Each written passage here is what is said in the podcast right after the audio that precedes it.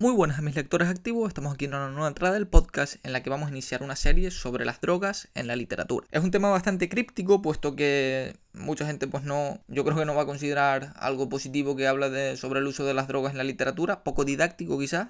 pero bueno, es algo que, se ha manifestado a lo largo de los siglos, teniendo seguramente como epicentro el siglo XIX, y creo que era una buena oportunidad para dar esa voz y ese voto a todos aquellos escritores que hablaron o, teorizaron sobre determinadas drogas y que aparecen claramente reflejadas en su literatura, que para mí es evidentemente lo más importante. Una cosa muy curiosa es que son muchos los escritores en muchas épocas distintas. De hecho, si nos remitimos seguramente a los inicios, ya en Homero y en Virgilio hay vestigios de lo que era el uso de las drogas. En en festines, en banquetes y demás, y que esto se extendió a lo largo del tiempo, ya en la Edad Media con el famoso médico Avicena y posteriormente con Christoph Marlowe, Shakespeare, Milton y seguramente tocando, como digo, sus grandes etapas ya en el siglo XIX con la figura de eh, Baudelaire y principalmente con su gran valedor, con el que inició todo el gran juego del mundo de las drogas en la literatura, que es Thomas de Quincy, del que por cierto nos vamos a ocupar hoy. De cualquier forma, existe una especie de gen del escritor drogado, un escritor que consume determinadas sustancias y a partir de ahí las eterniza, las romantiza, las necesita o simplemente experimenta con ellas por, un, por algún fin eh, literario. Según Castoldi, el texto drogado no puede sino reproducir los modelos descriptivos precedentes,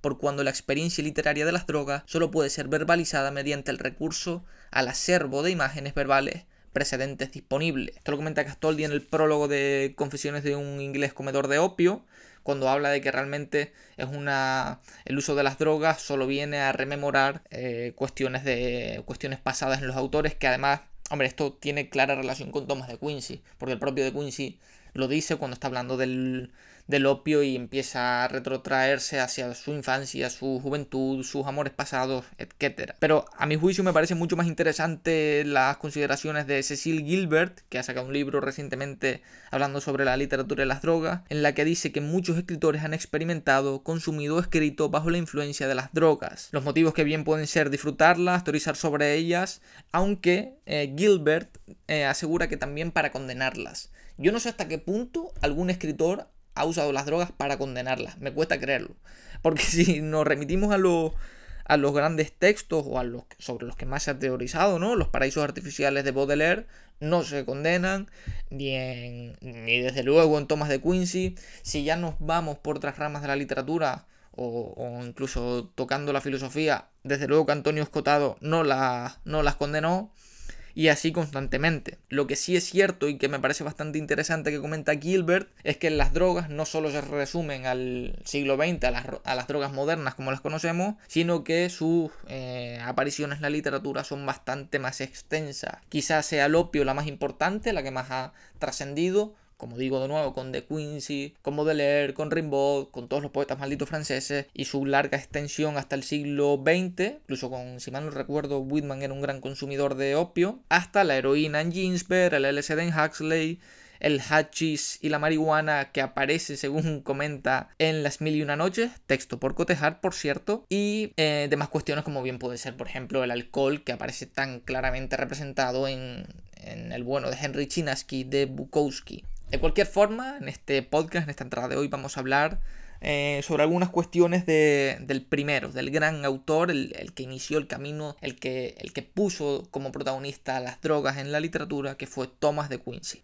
Vaya por delante que nosotros vamos a replicar unas cuestiones de De Quincy, cuando él comenta que él no hace apología del consumo del opio, sino que simplemente muestra sus efectos. Nosotros no queremos hacer apología de ningún tipo de consumo de esto, yo creo que es obvio, pero, pero sí queremos ver algunas de las cuestiones que, que habla De Quincy, especialmente en Confesiones de un inglés comedor de opio o Confesiones de un inglés opiófago o las 200.000 traducciones que existen, y no en Suspiria de Profundis, que ya veremos más tarde, pero me parece el mayor clickbait que me he comido en, la lectura de toda mi vida, puesto que es un libro que se vende como la continuación de las confesiones de un inglés comedor de opio, y hasta donde yo recuerdo solo tiene tres menciones al opio, sino que es realmente un relato de, su vida pasada. Como digo, nos centraremos en Confesiones de un inglés comedor de opio que tiene bastantes cuestiones y que como digo, no en, en él el autor no pretende hacer una apología del consumo, sino que la trata a primera vista de ayudar a más personas con su testimonio. Sin embargo, a pesar de lo que comenta el autor, que esto no es un texto para hacer apología de las drogas, yo creo que sí que hay en cierto punto, al menos con la pasión con la que De Quincy lo relata, entiendo que haya lectores que se pueden sentir ensimismados y que quieran hacer consumo del opio porque lo ven de él en una serie de historia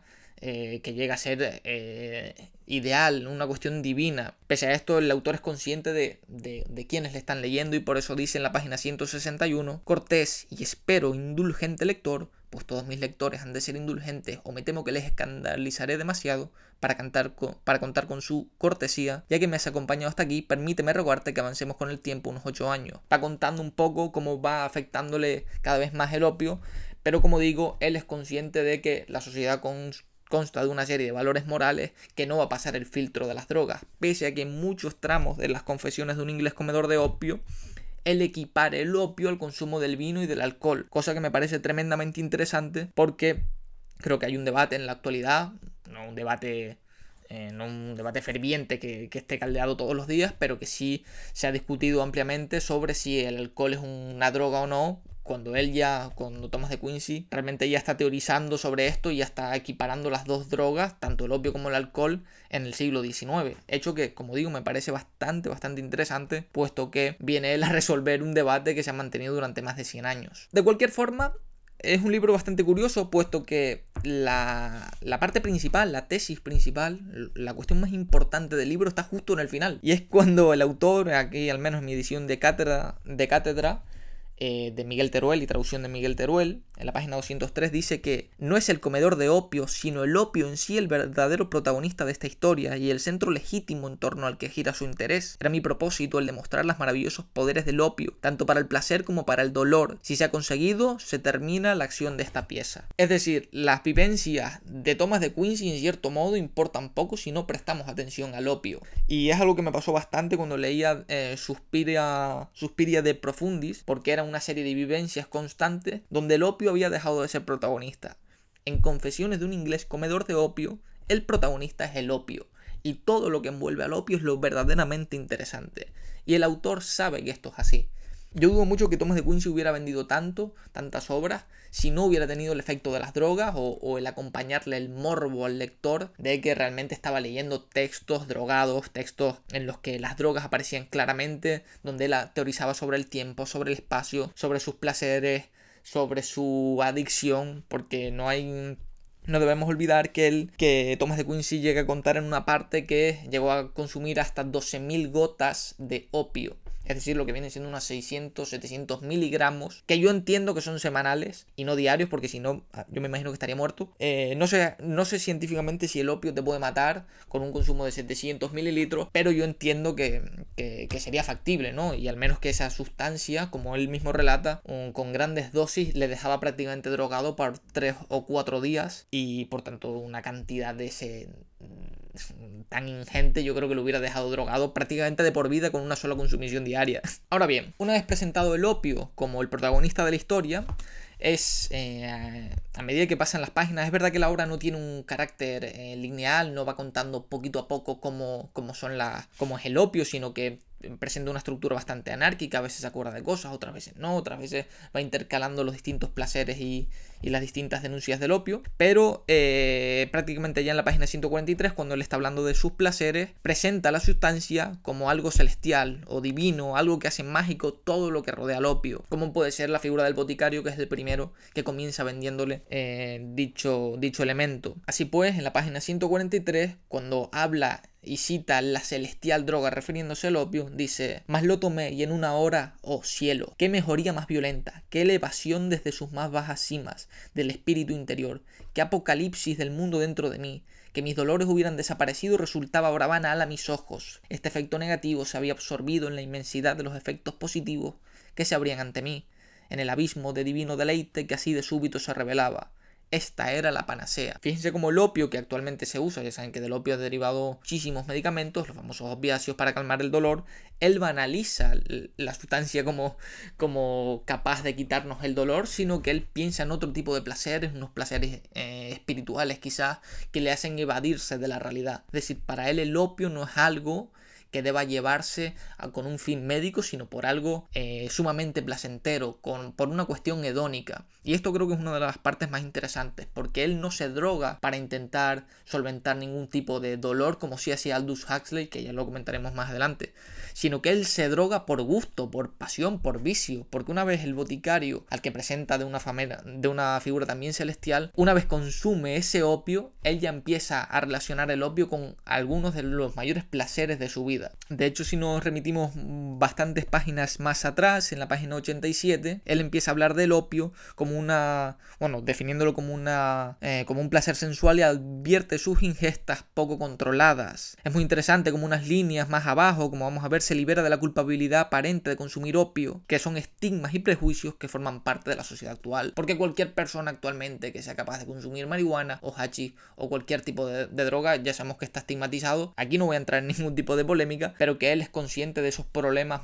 que son realmente problemas morales de una construcción moral de la sociedad y que él eh, evidentemente ya está combatiendo en el siglo XIX. Como digo, en la página 87, si la ingestión de opio es un placer sensual y si bien he de confesar que a él me he entregado en excesos aún no reconocidos en nombre alguno, no es menos cierto que he luchado contra esta fascinante subyugación con celo religioso y que al cabo he conseguido lo que nunca he oído que a nadie se atribuyera, haber desligado, casi hasta sus últimos eslabones, la cadena maldita que me aprisionaba. Y más adelante, no reconozco por tanto culpa alguna, y aun si lo hiciera probablemente mantendría mi presente propósito de confesión, en consideración al servicio que con su mediación pueda presentar a todo el mundo el género de los comedores de opio, que quiénes son, lamento decirte lector, que son clase muy numerosa. Él es sabedor que, una buena parte de la población se droga, que no lo reconoce y él espera que con su testimonio pueda servir de caudal. Esto, como digo, presenta muchas similitudes con la sociedad actual porque no voy a ser aquí eh, de falso investigador y decir que buena parte de la sociedad se droga, pero lo dejo caer en vuestras manos si pensáis eso. claro que su adicción al opio también genera una serie de, de, complicaciones, como la propia palabra indica, si hablamos de una adicción, hablamos de algo de lo que no se puede desprender y que le lleva ya no solo a ingerirlo en grandes cantidades, a llenarse de deudas por, con tal de de consumirlo, sino que el opio, digamos que en cierto momento se torna perjudicial para él, y esto es algo que advierte cuando el autor va hablando en esa parte final en la que, en la que bueno, se titula Los tormentos del opio. El autor, Thomas de Quincy, ya es un voraz comedor de opio, lo consume de manera diaria, y no puede desprenderse de él. Sin embargo, según comenta en la página 181, sí, dicen muchos insensatos que no saben de lo que hablan, que se sufrirá de cierta tristeza y decaimiento durante algunos días. No, respondo yo, en nada se parece al decaimiento. Al contrario, la mera vitalidad animal aumenta considerablemente, se acelera el pulso, mejora el estado físico. No es ahí donde radica el sufrimiento. No guarda ninguna semejanza con los sufrimientos que causa la renuncia al vino. Y más adelante dice, interrumpo ahora in media res y quisiera anticipar de la época en la que los tormentos del opio podrían considerarse en su acme una descripción de sus efectos paralizantes sobre las facultades intelectuales. Aquí está claro que, realmente cuando él está hablando de esos, eh, de esos mm, perjuicios que le causa el opio, para él no existen, más allá del, contenido intelectual, porque como va a adelantar unas líneas eh, en las líneas siguientes,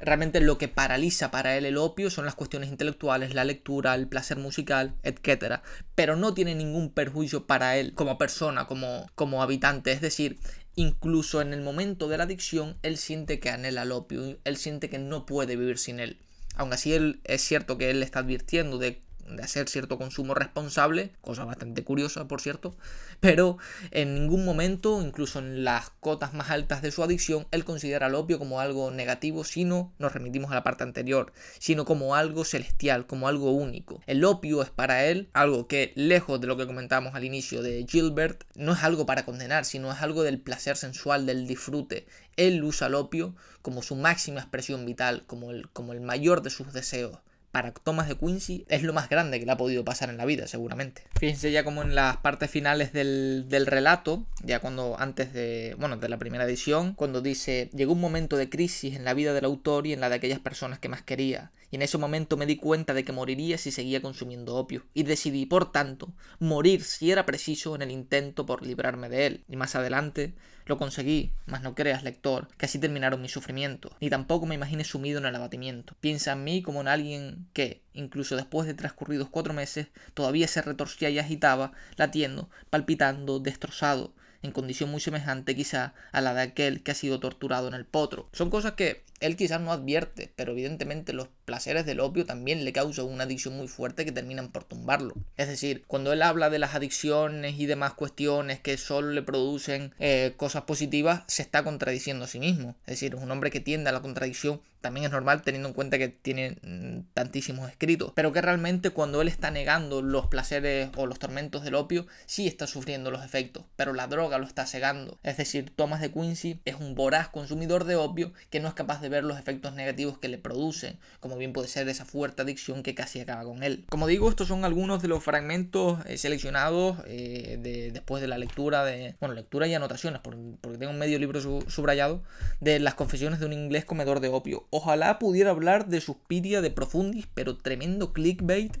y un libro que la verdad que para aquel que quiera leer sobre eh, el uso de las drogas en la literatura, le recomiendo encarecidamente que no lo compre. Porque si, busca un relato de, la figura esta del flaner, que busca contar sus experiencias a menudo que, eh, cuando recorre las calles, perfecto, cómpralo sin duda porque es un gran testimonio. Pero como continuación de las confesiones de un inglés comedor de opio, desde luego que no tiene nada. O sea, es una cosa... Yo la verdad que lo estaba leyendo y, me sentí tremendamente estafado cuando, cuando lo consumí. De cualquier forma, espero que les haya servido este primer relato de Thomas de Quincy, que es el que abre, como digo, todas esas experiencias de las drogas en la literatura a gran escala. De hecho, eh, Baudelaire, por lo que he podido leer, realmente en Los Paraísos Artificiales está copiando y emulando constantemente a Thomas de Quincy. Es decir, no es una obra eh, que se encuentre excluida de todo el panorama literario del 19, sino que realmente es una reescritura, una copia, entre comillas, de, la obra del escritor británico. Espero que les haya gustado esta entrada del podcast. No voy a recomendar nada, porque a los próximos libros a los que les tengo echados el ojo, pues le, haremos un podcast. Pero desde luego sí les diría que